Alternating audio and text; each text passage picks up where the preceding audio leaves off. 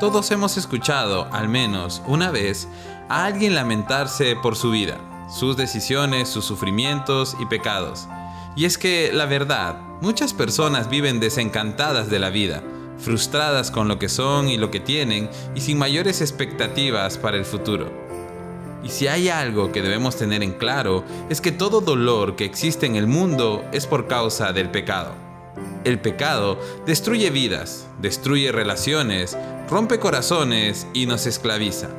Sin embargo, Cristo vino al mundo, nació, vivió, murió y resucitó para darnos libertad del pecado y que podamos tener una nueva vida, una vida llena de esperanza y libertad. Nuestro desafío ahora es que si ya somos hijos de Dios y hemos creído en Jesús como nuestro Señor y Salvador, por nada del mundo volvamos a aquella antigua manera de vivir que tanto daño nos hizo. El apóstol Pablo animó a la iglesia en Éfeso a que no permitieran que el pecado les robara nuevamente la oportunidad de experimentar todas las bendiciones de la vida nueva. Y les dijo en Efesios capítulo 4 versículos del 20 al 22 lo siguiente.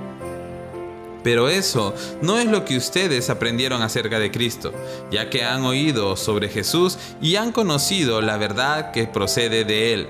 Desháganse de su vieja naturaleza pecaminosa y de su antigua manera de vivir, que está corrompida por la sensualidad y el engaño.